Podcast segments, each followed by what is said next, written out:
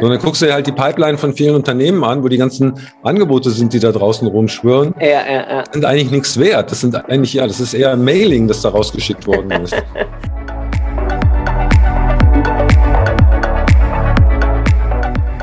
lohnt es sich überhaupt, den bei mir in die Pipeline reinzuschieben? Also mhm. Also dem wirklich die, die teure Verkäuferzeit überhaupt zu geben. Also das ist äh, sicherlich ein Riesenpunkt.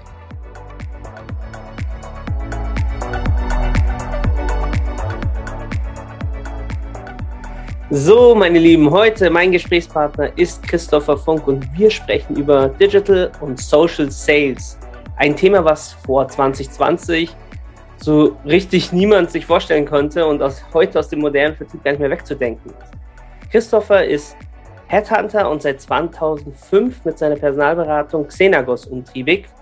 Dort ist er auf die Vermittlung von Vertriebspersonal spezialisiert und das ist passend auch zu unserem Thema heute. Er hatte auch einen Podcast, Vertriebsfunk, den höre ich persönlich sehr gerne. Von daher äh, eine riesen Freude, dass du heute da bist, Christopher, und mir als Gesprächspartner dienst. Danke für die Einladung, ich freue mich auch. Sehr cool. Ich habe mich ja, äh, oder ich habe ja schon gesagt, ich verfolge dich schon seit einigen Jahren, deshalb weiß ich auch so ein Stück weit was über dich. Wir haben hier zu Beginn immer eine Kategorie oder eine Rubrik, damit äh, auch alle anderen dich schnell kennenlernen. Nämlich, beschreib dich doch einmal ganz kurz mit drei Hashtags. Welche wären das für die auf dich zutreffen? Äh, ich würde sagen Vertrieb, Karriere und Recruiting. Ja, ich glaube, kurz und kompakt, mehr, mehr braucht man dazu nicht sagen. Das sind ja auch die drei Themen, für die du stehst und sichtbar bist, richtig? Mhm. Ja. Genau.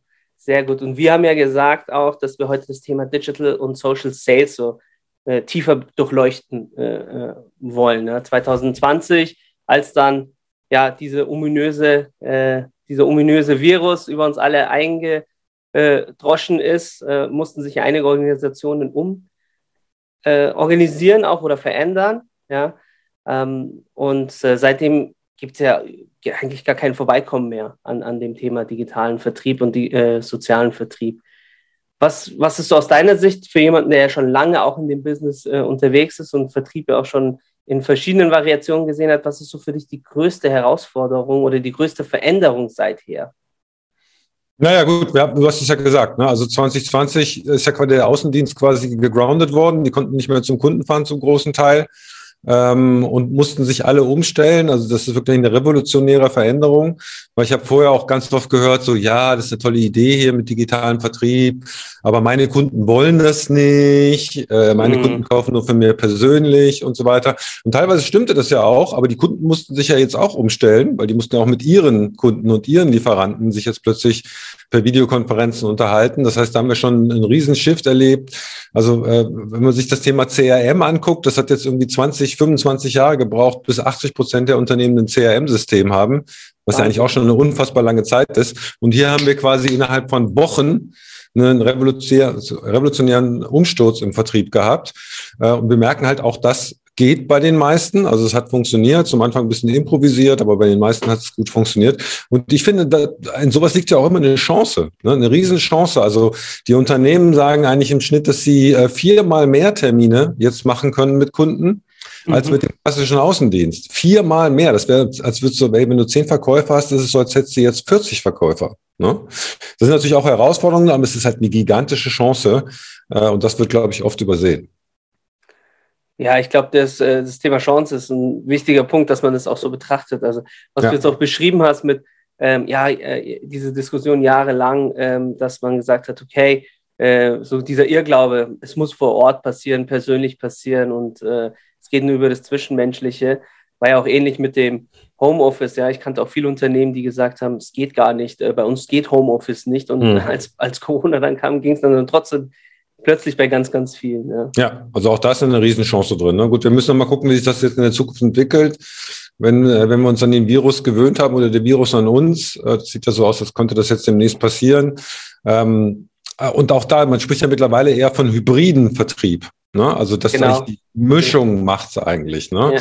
Also nur draußen rumfahren, irgendwie wild durch die Gegend, macht vielleicht keinen Sinn, es 100% online zu machen. Gerade wenn es um komplexe Lösungen geht, wenn auch um, um das Thema Vertrauen geht, macht ein Vororttermin schon mal Sinn. Und du hast natürlich als Verkäufer immer einen Vorteil, wenn du beim Kunden am Tisch sitzt, als gegen den, der halt nur quasi als Fernsehprogramm auftaucht.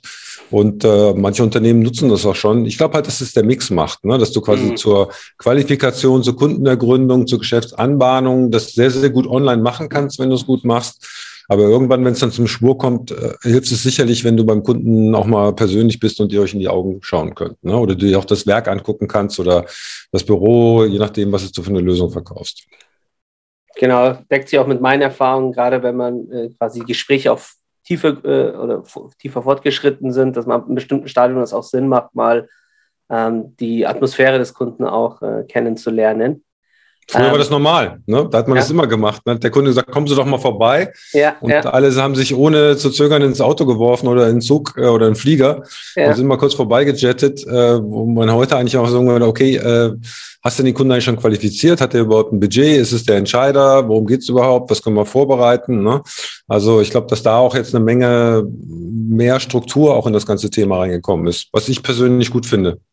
Vor allem auch eine Effizienz, oder? Also wenn man da überlegt, was da an äh, Spesen äh, da auch äh, aufgeploppt sind für die Reise. Mega. Mega. Ja, ja. Wir müssen mal gucken. Also ich, ich, kann mich noch an den, äh, ich bin ja ein bisschen älterer Jahrgang, an den 11. September erinnern, als die mhm. Flugzeuge dann ins World Trade Center gecrashed sind. Danach gab es ja so gut wie keine Dienstreisen mehr, weil mhm. man halt das Gefühl hatte, hey, ein Flugzeug ist ja quasi sowas wie eine Mordwaffe, da kann ja keiner mehr mit fliegen. Ne? Und dann wurde auch schon das Ende der Dienstreisen verkündet. Und äh, also 2019 waren die Dienstreisen auf dem höchsten Stand ever. Also da hat sich das Volumen auch noch mal deutlich erhöht gegen 2011. Also es gibt auch immer so Gegenbewegungen, das dürfen wir nicht vergessen. Ne? Ich sage, ich plädiere immer dafür, wie gesagt, äh, schau, wo welches Medium am besten funktioniert. Also ich glaube, das halt gerade so, um den Kunden kennenzulernen, um rauszufinden, ist das überhaupt ein Kunde für mich? Macht Telefon, online absolut Sinn? Voll. Und äh, je tiefer du in den Prozess einsteigst, äh, je mehr du auch, manchmal musst du ja auch beim Kunden eine Test, äh, Proof of Concept machen und so weiter, umso eher macht es das halt auch zu mischen. Ich sehe aber jetzt auch schon wieder Vertriebsorganisationen, die, die draußen auf Kalterquise unterwegs sind, weil die einfach sagen, hey, äh, ich habe halt den Vorteil, wenn ich persönlich am Tisch sitze, kann ich halt schneller knipsen, als, als die, die online sind. Also äh, wird sich nochmal erweisen. Ich glaube, jedes Unternehmen muss gucken, wie es da sich aufstellt und diese Produktivitätsgewinne auch für sich nutzt. Mhm. Und wenn wir jetzt äh, auf den Menschen äh, oder auf die Menschen im Vertrieb achten, glaubst du, dass jetzt auch andere Skills gefragt sind als vorher? Also die Basic Skills sind, glaube ich, dieselben, die Verkäufer-Skills. Die sind auch in den meisten Vertriebsorganisationen nicht besonders gut ausgeprägt. Okay. Ähm, also es ist schon allein das Thema Kundenergründung, dass äh, manche, also die Kunden eine Frage stellen, wird ja bei vielen als Zeichen äh, empfunden, dass man selber keine Ahnung hat. Ähm, also das wird ja schon oft nicht gemacht. Also diese klassischen Sachen, die zählen eigentlich immer und die zählen online wahrscheinlich noch umso mehr. Also Kundenergründung, Angebotspräsentation und so weiter. Ne? Auch, auch, auch Verhandlungen, also das, das Angebot dann auch wirklich auszuverhandeln online. Ne? Also ich sehe das so oft, dass ein äh, Verkäufer mir irgendwas erzählt und dann, wenn man sagt, ja, also ich schicke Ihnen mal ein Angebot dazu ohne mir zu sagen, was es kostet oder sonst irgendwas. Und dann mhm. kriegst du irgendwann ein Angebot, da steht da ein Preis drin und dann sagst du so, äh, ja, also ich meine, das ist ja kein Angebot, das ist einfach nur ein Lehmklumpen an die Wand geworfen und hoffen, dass halt irgendwie kleben bleibt. Ja. Also da werden so viele Stockfehler gemacht. Ne? Das wäre, das wirst du beim Kunden sitzen, der Kunde sagt, ja, hört sich spannend an, lieber Omid, äh, und du sagst, ja, ich gehe jetzt mal nach Hause und schreib dir ein Angebot und dann schickst du ihm irgendwas zu und der sagt, ja, ich habe eigentlich gedacht, es kostet nur die Hälfte oder was weiß ich. Das macht keinen Sinn. Ja? ja. Am Tisch wird verhandelt. Ja, viele Verkäufer machen das nicht, weil sie Angst haben, dass der Kunde Nein sagen könnte. Aber im Endeffekt, ähm, also wie bei uns, wir schicken eigentlich keine Angebote mehr raus, wenn der, Grunde, wenn der Kunde nicht grundsätzlich Ja gesagt hat zu dem, wie wir es machen und auch zu dem, was es kostet. Weil mhm. sonst ist es kein Angebot, sondern äh, eine Information. Eine Preisinformation. Eine Preisinformation. und dann guckst du dir halt die Pipeline von vielen Unternehmen an, wo die ganzen Angebote sind, die da draußen rumschwören. Ja, ja, ja. Sind eigentlich nichts wert. Das sind eigentlich, ja, das ist eher ein Mailing, das da rausgeschickt worden ist. also ich weiß letztens bei einem, bei einem, ja. bei einem Maschinenbauunternehmen, ja. Äh, die haben äh, fünf Verkäufer im äh, Vertriebsinnendienst, also die mhm. nennen, nennen sich Verkäufer äh, und die machen eigentlich nichts anderes als Angebote kalkulieren. Das heißt, irgendein Kunde schickt eine Anfrage rein oder eine Spezifikation und dann setzen sie sich hin und kalkulieren das Angebot. Und dann schicken sie das Angebot raus, ohne einmal mit dem Kunden gesprochen zu haben, mhm. ohne einmal nachzutelefonieren. Ja, ja. Das, äh, ich meine, da brauche ich ja keinen, das sind keine Verkäufer, das sind Kalkulatoren. Ja, ja das ist äh, so getreu dem Motto, hast einen Scheißprozess, äh, bringt auch nichts, wenn du ihn digitalisierst, hast einen digitalen Absolut. Scheißprozess. Äh. Absolut. Ähm, die Basics müssen stimmen, gebe ich dir recht, beobachte ich auch. Leider sehr oft. Wir machen ja als Digital-Marketing-Agentur sehr viel Vertriebsvorbereitung, indem wir Leads erzeugen. Und wie damit umgegangen wird, ist teilweise auch sehr fahrlässig. Ja. Ne? Also ähm, ich komme aus einer Kaltakquise-Zeit auch oder habe sehr viel Kaltakquise gemacht. Ich hätte mich gefreut über einen halbwegs lauwarmen Lied oder irgendein Lied. Äh, da habe ich so das Gefühl, da, da kommt, kommen einige Organisationen auch aus, sind da verwöhnter auch. Also die, denen, denen wurde ja auch das Produkt ja so mehr oder weniger aus den Händen gerissen. Ne? Wie, wie siehst du da jetzt im Zuge der Digitalisierung den Wettbewerbsdruck auch bei Unternehmen? Also das sind, das sind zwei Punkte. Das erste, was du sagst, ist absolut wahr. Also die, die meisten Verkäufer hassen die Leads, die, die online erzeugt werden, ja. weil das sind ja eigentlich eher so Interessensbekundungen. Ne? Mhm. Ähm, und die, die Verkäufer aus der alten Welt sind halt gewohnt, dass die halt sehr, sehr konkrete Anfragen kriegen, idealerweise schon mit Spezifikationen und so weiter und so weiter. Ne? Ähm, und deswegen spricht man ja auch von, von MQL und SQL, also Marketing Qualified Leads und Sales Qualified Leads. Und da macht es jetzt, wenn wir jetzt mal auf die Prozess- oder Organisationsebene gucken, macht es natürlich Sinn, diese Leads auch nochmal vorzuqualifizieren, bevor ich jetzt quasi die einem Verkäufer gebe. Ne? Also die Amerikaner, die haben ja die, diese SDR, ähm, also Sales Development Rep ähm, Funktion. Und das merkst du auch, auch wenn du mit amerikanischen SaaS-Firmen und so weiter sprichst äh, bevor du mit dem Verkäufer sprichst, hast du eigentlich immer einen, einen Setter-Call oder einen Qualifikationscall, der halt auch mal, hey, lohnt es sich überhaupt, den bei mir in die Pipeline reinzuschieben? Also mhm. Also dem wirklich die, die teure Verkäuferzeit überhaupt zu geben. Also das ist äh, sicherlich ein Riesenpunkt. Ja, mhm. ja wir behelfen uns da äh, auch äh, dem Thema Marketing Automation oder mit dem Thema Marketing Automation, dass wir da so ein, ähm, anhand der Daten, die wir haben, dann uns ein Scoring aufsetzen und dann auch eben gezielt auf die Kunden äh, draufgehen, die, die ähm, tendenziell heißer zu sein scheinen und äh, machen das genau wie du eben beschrieben hast, äh, mit so einem mit so einem Vorqualifizierungscall. Also das heißt, bevor es in den, an den Vertrieb generell übergeht, haben wir äh, eine Kollegin, die das äh, vorher mal abcheckt. Das ist ja genau das, ne? Genau. genau. Und dann genau. funktioniert das wunderbar. Ja. Ja. Also das macht auf jeden Fall Sinn, dass man sich halt überlegt, hey, mit, äh, wer sind denn überhaupt die Kunden, mit denen ich sprechen will? Und das und gibt es halt einen aktuellen Bedarf, ist es überhaupt der Entscheider und so weiter. Und dann kann man ja entscheiden, wie man mit dem, wie man mit dem Kunden verfährt. Ne? Ja. Die Amerikaner, die sind ja auch teilweise eiskalt, die sagen, ja, sorry, du bist kein Kunde. Wir, wir wollen dir nichts verkaufen. Tschüss. Und das macht doch Sinn. Das ja, macht doch Sinn, weil, die, weil, wir uns als Vertriebsorganisation ganz viel mit, mit Leuten beschäftigen, die eigentlich nie Kunden werden oder die, die, man, die du gar nicht als Kunden haben willst. Ja. Ne? Ja, genau. Ja, die eigentlich eher ähm, ja, negativen ROI dann später haben, ne, weil sie einfach mehr Aufwand äh, bedeuten. Ja, oder halt nie Kunden werden, weil die halt äh, eigentlich gar nicht in dein Beuteschema passen. Ne? Ja. Ähm, und äh, ja, und eigentlich ist es ja, man sagt immer, die C-Kunden, die, die suppen dir deine Vertriebsorganisation voll, ne? weil die Vertriebler sich hauptsächlich mit denen beschäftigen. Sind, oft sind es auch Kunden, die dir dann die meisten Ärger machen, die eh nicht happy sind mit deiner Lösung und so weiter. Also sich da wirklich vorher Gedanken darüber zu machen, hey, wer ist eigentlich mein Zielkunde? Wen will ich überhaupt haben? Das ist ein Riesending. Ne? Und äh, viele Vertriebler sind halt sowieso Staubsauger, egal was da auftaucht, das wird alles eingesogen und zu Kunden umgewandelt. Und da wundern sie sich später, dass man keine Marge macht, weil du halt dann viele Kunden im System hast, die die Arbeit machen, die, die vielleicht auch mit deiner Dienstleistung gar nicht zufrieden sind, weil es halt nicht die richtigen Kunden sind. Ne? Mhm. Ähm, und, und meistens dann auch einen negativen Deckungsbeitrag irgendwann erzielen. Ja. ja. Ich glaube, das ist auch so ein Steuerungsthema, ne? weil ein Vertriebler ja also historisch stark am Abschluss auch äh, verprovisioniert wird und äh, ähm, viel auch so diese Mentalität nach mir die Sinnflut auch herrschte oder herrscht. Aber ich glaube, auch ja. das ist jetzt nichts mehr, was, äh, was den äh, was man denen durchlässt. Ne? Also da, da nimmt man die auch mehr in die Verpflichtung. Das finde ich auch richtig persönlich. Idealerweise nicht. Also ich glaube Hit and Run, ne? also einfach Abschluss machen und, äh, und sich dann möglicherweise nie wieder melden oder nichts mit den Kunden zu tun haben wollen. Das ist, glaube ich, ein Konzept von gestern, weil die, die Akquisekosten sind halt dann doch sehr, sehr hoch. Ne? Und, äh, die, und äh, eigentlich ist es ja immer schöner, mit, mit glücklichen Bestandskunden zu arbeiten und sich auf die verlassen zu können, dass die halt bei dir bleiben, äh, dann auch mehr Geschäft bei dir lassen und so weiter. Das ist eigentlich ein Riesenpotenzial. Und das wird halt oft vernachlässigt. Ne? Die, viele Verkäufer gucken halt immer nur, ja, es muss was Neues reinkommen. Äh, deswegen bin ich ja auch ein großer Freund von Arbeitsteilung im Vertrieb, dass du halt irgendwie eine Handorganisation hast, die, die neue Kunden gezielt onboardet und dann vielleicht eine Pharmaorganisation, die sich darum kümmert, die Kunden substanziell und äh, systematisch auszubauen. Mhm. Das ist ein Riesenpotenzial. Ne? Ich habe letztens wieder mit einer Unternehmensberatung gesprochen, mhm. die so große High-Ticket-Beratungspakete äh, verkaufen, 100.000 äh, Euro aufwärts. Ne? Und ja. die sagen, es kommt irgendwie zu wenig ins System rein, ne? also zu wenig Neukunden. Und habe ich gesagt, ja, was sagen denn deine Bestandskunden? Wie, ist denn, wie hoch ist der Bedarf da? Da haben die mich angeguckt wie ein Auto. Mhm. Ja. Okay, ja, ja, also, das ist, ja, gibt es äh, verschiedene Memes und Metaphern dazu, dass man immer so dem Neuen hinterherrennt ja, ja. und die Bestehenden äh, eher so verwahrlos, äh, verwahrlosen lässt. Ja. Finde ich auch ganz, ganz wichtig. Ja. Ähm, zu, zu dem neuen Vertrieb, zu dem digitalen Vertrieb gehört ja auch der soziale Vertrieb. Da weiß ich ja, dass du ja auch sehr umtriebig bist, gerade auf der Plattform mhm. LinkedIn.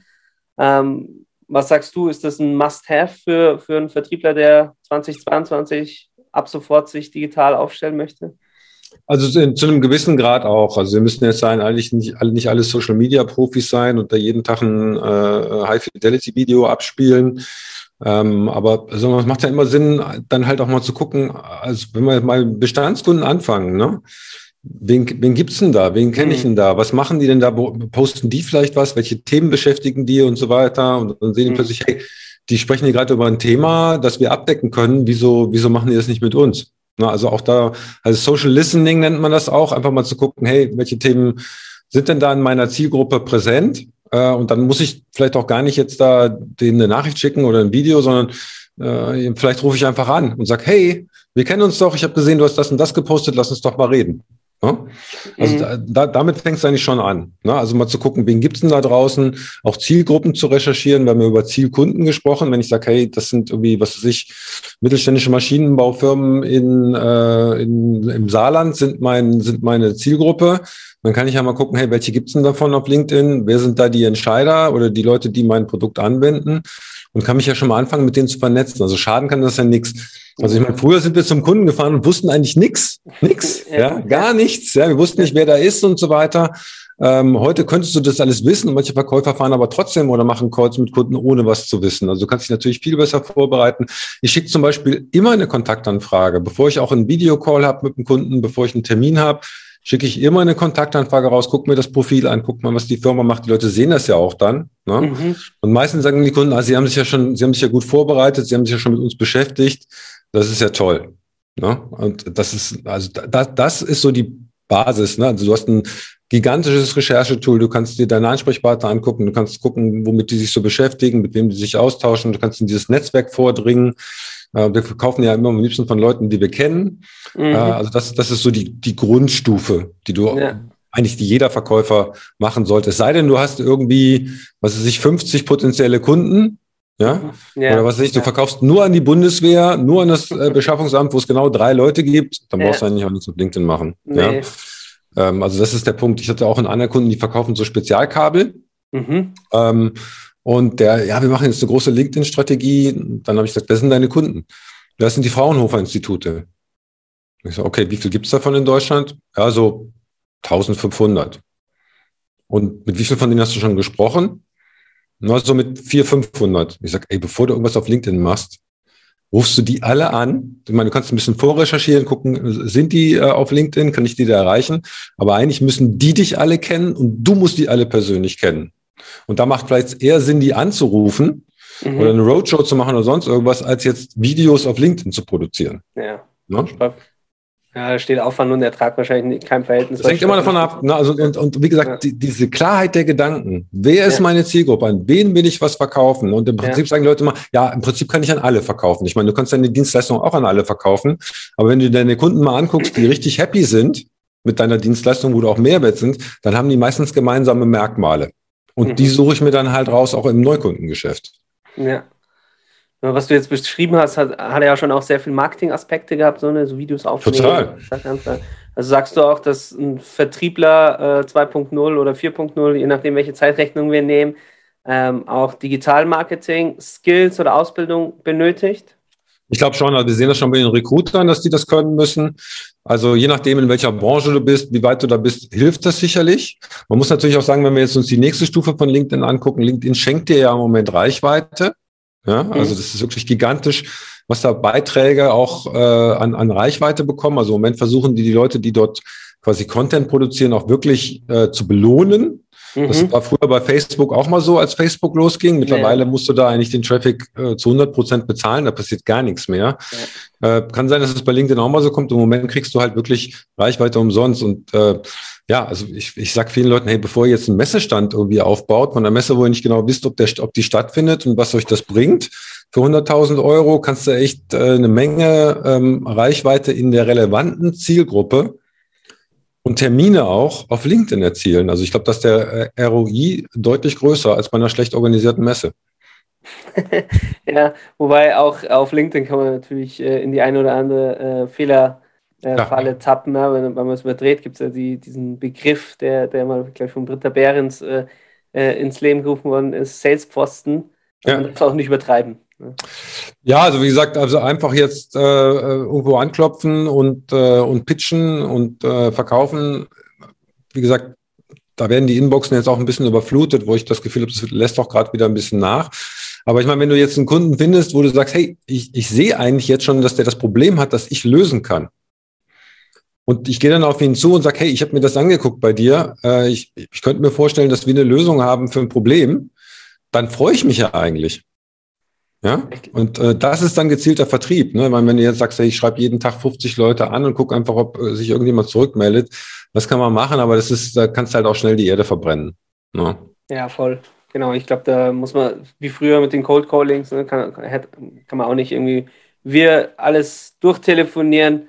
Ähm, aber bei Cold Callings, das ist ja dann vergessen. Ne? Also ich meine, ja. wenn, wenn du da ein schlechtes ja, Gespräch hattest, die Leute erinnern sich eigentlich nicht mehr an dich. Ne? Die sagen nicht, ah, Herr Funk, Sie haben mich vor zehn Jahren mal angerufen und das war ganz doof, was Sie da erzählt haben. Ja, ja. Äh, das, äh, ne, die Leute vergessen das ja meistens ganz schnell wieder. Aber bei LinkedIn, äh, deine Nachrichten bleiben halt auch da in der Inbox liegen.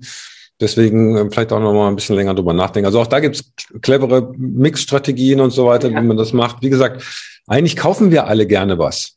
Ja, also wenn, wenn, wenn jemand äh, sich anguckt, was wir tun und sagen, hey, ich habe für das ein oder andere Problem, das du oder deine Branche haben, äh, eine Lösung, dann bin ich ja auch sofort da bereit, mit den Leuten zu sprechen.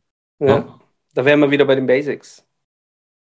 Ja, ja. Die ändern sich nicht. Also es äh, verlagert sich äh, ein Stück weit ins Digitale, aber die Grundbasics äh, sind ja die gleichen. Also die Skills äh, ändern Absolut. sich ja dadurch nicht. Absolut. Also sag mal, es gibt natürlich viele Produkte, die, die, die wir jetzt online kaufen, ne, aber wo du eigentlich auch nie einen Verkäufer für brauchtest. Also ich meine, ich brauche jetzt für Klopapier oder sonst irgendwas, brauche ich jetzt keinen Verkäufer, es sei denn, ich habe jetzt einen Riesenbedarf. Es gibt viele ja. Sachen, die online gehen, aber immer dann, und das, ich meine, wir haben jetzt so einen Innovations- äh, äh, kurzen Innovationszyklus. Es gibt ja immer wieder neue Sachen, wo, die die Kunden nicht kennen, wo ich als Verkäufer die erstmal mitnehmen muss und erklären muss, hey, das ist eine Lösung, die dir da und da helfen kann. Die kannst du noch gar nicht kennen, weil es sie vorher noch nicht gab. Mhm. Ne? Und mhm. das ist meiner Meinung nach, also den Kunden zu einer fundierten Kaufentscheidung führen. Egal, ob die jetzt positiv oder negativ ist. Das ist für mich eigentlich der Kern des Verkaufens. Ja, stimmt. Das glaube ich, da können wir uns auch nochmal mehrere Stunden allein nur darüber unterhalten. Um aufs Digitale wieder zurückzukommen. Äh, in der digitalen Welt sind ja Tools auch mal sehr hilfreich.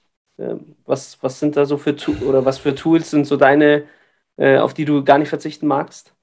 Also auch da würde ich mal auf die Basics eingehen. Also der, wichtig ist ein guter, guter Ton, also ein einständiges Mikrofon. Also ich habe jetzt hier so ein, so ein Rode USB-Mikrofon. Mhm. Äh, das hilft auf jeden Fall. Es kann auch ein Einsteckmikrofon sein, aber der Ton muss gut sein. Das hat auch ein mhm. bisschen was mit dem Raum zu tun.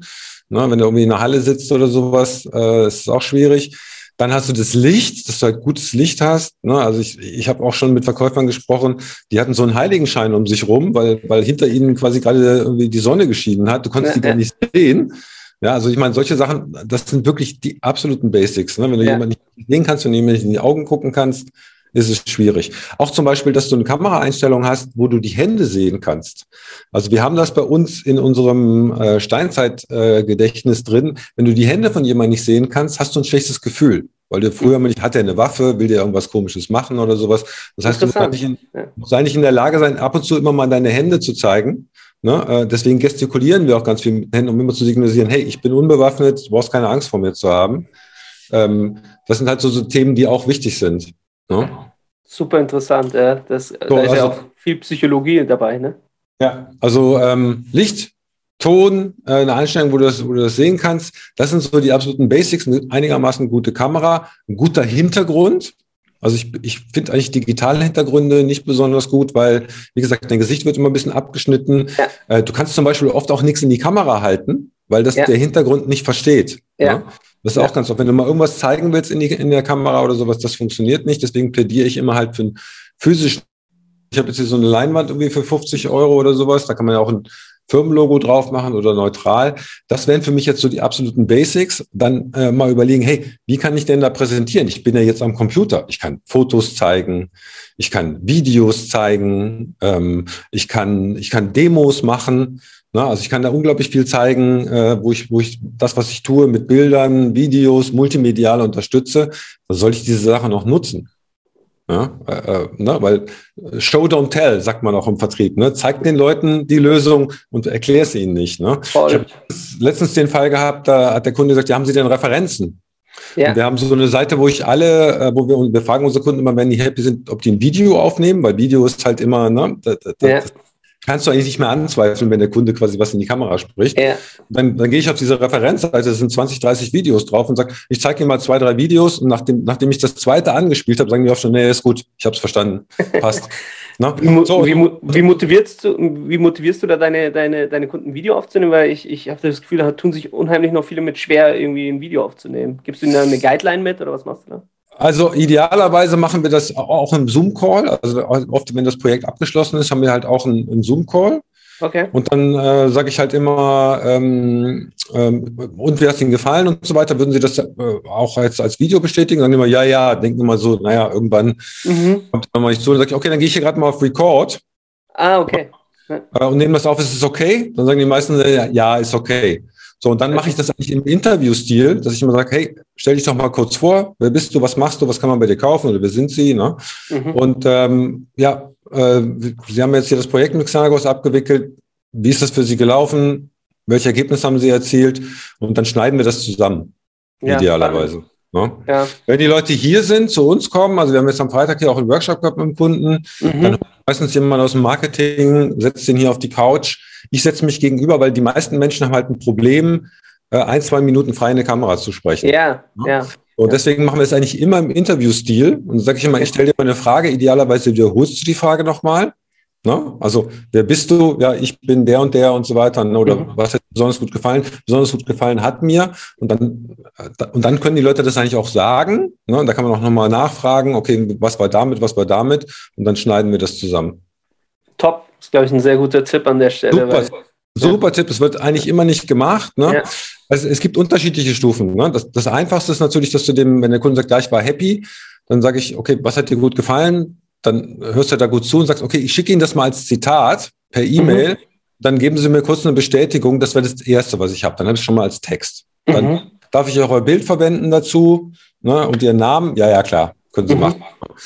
Und dann die nächste Stufe ist im Prinzip, das als Video zu haben. Aber wie gesagt, gerade in, wir sind ja eigentlich immer mit den Kunden in Zoom-Calls, nutzt das Ding. Ne? Weil sobald du aus dem Call raus bist, die Leute machen das ja nicht. Wenn ich denen ja. sage, hey, nimm mal, nimm mal dein Handy und zeichne was auf, die genau, meisten. Genau. Ich meine, du würdest es vielleicht machen, aber ein konservativer Kunde, wir sind ja. ja. mittlerweile auch super busy, sobald du aus dem Call raus bist, hast du schon den nächsten Call, die machen das nicht. Also pack die Leute da, wo sie sind. Und da vor allem auch, wo die Euphorie gleich noch am höchsten ist. Ne? Also das ja, ist genau. das Thema. Wenn das Projekt abgeschlossen ist, dann äh, verschlingt der Alltag wieder ein. Exakt. Ein, ein super Tipp Exakt. an der Stelle. Genau. Also kann ich nur empfehlen, man kann die auf die Webseite stellen oder du speicherst sie halt irgendwo ab und äh, ja. kannst sie dann abspielen. Ähm, und vor allen Dingen, du hast noch einen anderen psychologischen Effekt. In dem Moment, wo der Kunde das dokumentiert, dass er mit dir happy ist, kann er eigentlich nicht mehr sagen, nee, es hat doch mir doch nicht gefallen. Also er hat sich ja sich selber jetzt gerade bestätigt, ja, ja, Dass, dass die Zusammenarbeit gut war. Äh, und das führt meistens dazu, dass die danach auch wieder bei dir kaufen. Ja. ja. Ne, das ist das sogenannte Konsistenzprinzip, dass wir eigentlich, wenn wir einmal ein Statement gemacht haben, nicht davon abweichen. Ja, oder nur sehr schwer. Ja, ja nur sehr schwer. ja. ja. Cool, ja. Sehr spannend alles. Ähm, geht ja hier um Digital Vertrieb, Digital Sales. Die Themen haben wir, glaube ich, sehr gut behandelt. Lass uns mal zu einem anderen Thema wechseln, was auch nah dran ist, weil der, der E-Talk richtet sich auch an gleichgesinnte Marketiers. Ja, du bist ja auch da sehr umtriebig, das weiß ich aus unseren Vorgesprächen und auch wie ich dich beobachte. Ähm, also das heißt, du bist ja nicht nur Vertriebler, sondern auch ein, ein sehr guter Marketier. Ähm, rein hypothetisch, wenn, wenn dir einer sagen würde, hey, du hast hier unbegrenztes Marketingbudget zur Verfügung. Wofür würdest du es jetzt in deinem Business Case einsetzen ne, als Personalberater? Ähm, also bei uns ist es ein bisschen schwierig. Ähm, ich vorher nicht gesagt Google AdWords, aber da haben wir unsere Keywords eigentlich schon äh, sehr gut ausgereizt und das mhm. auch wirklich bis zum Erbrechen optimiert. Da ist eigentlich nicht mehr Budget drin. Ne? Facebook funktioniert für uns nicht bis dato. LinkedIn fand ich bis jetzt immer auch von den Ergebnissen nicht so gut. Das LinkedIn Werbung oder? Auch. Ja, LinkedIn Werbung. Mhm. Ähm, äh, und auch äh, exorbitant teuer. Also, aber wenn ich unbegrenztes Budget hätte, würde ich das einfach nochmal machen und ich würde wahrscheinlich im Moment auf YouTube setzen. YouTube-Werbung.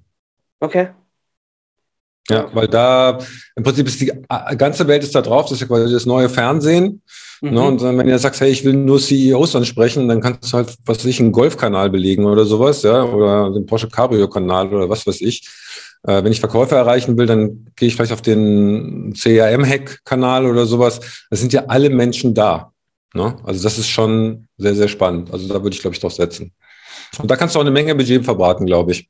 Bei den Views, die das werden. Das, das gelingt äh, dem Google-Universum immer sehr gut. Ja. Also ja. Geld kriegen die, kriegen die schon raus, aber ja. klar, ähm, ich glaube bei YouTube, und das ist jetzt auch nicht so eine häufig genannte Antwort, weil wir stellen die Frage all unseren Gästen, ähm, kannst du, hast du da eben ja, auf der einen Seite dieses visuelle, äh, aber trotzdem auch diesen Performance-Gedanken. Von daher finde ich ganz, äh, ganz interessanter, äh, ganz interessanten Ansatz.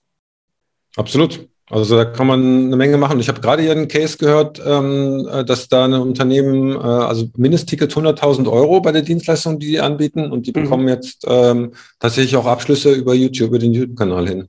Also ja. ja, bei, so, bei so hohen Tickets ist es dann auch einfach, immer etwas äh, Budget zu investieren, ja, wenn du da so einen hohen Umsatzwert hast. Aber trotzdem, äh, glaube ich, ist, ist das auf jeden Fall ein Medium, was wir im Auge behalten sollten. Absolut. Absolut. Sehr gut. Würde ich auch sagen. Damit sind wir auch schon am Ende, Christopher. Vielen Dank, Super. dass du deine Gedanken mit uns geteilt hast. War eine große Freude. Sehr gerne. Hat mir Spaß gemacht. Vielen Dank für deine Fragen. Vielen Dank, dass ich hier sein darf und ein bisschen was aus, aus meiner Welt erzählen durfte. Sehr gerne. Bis bald. Tschüss. Ciao.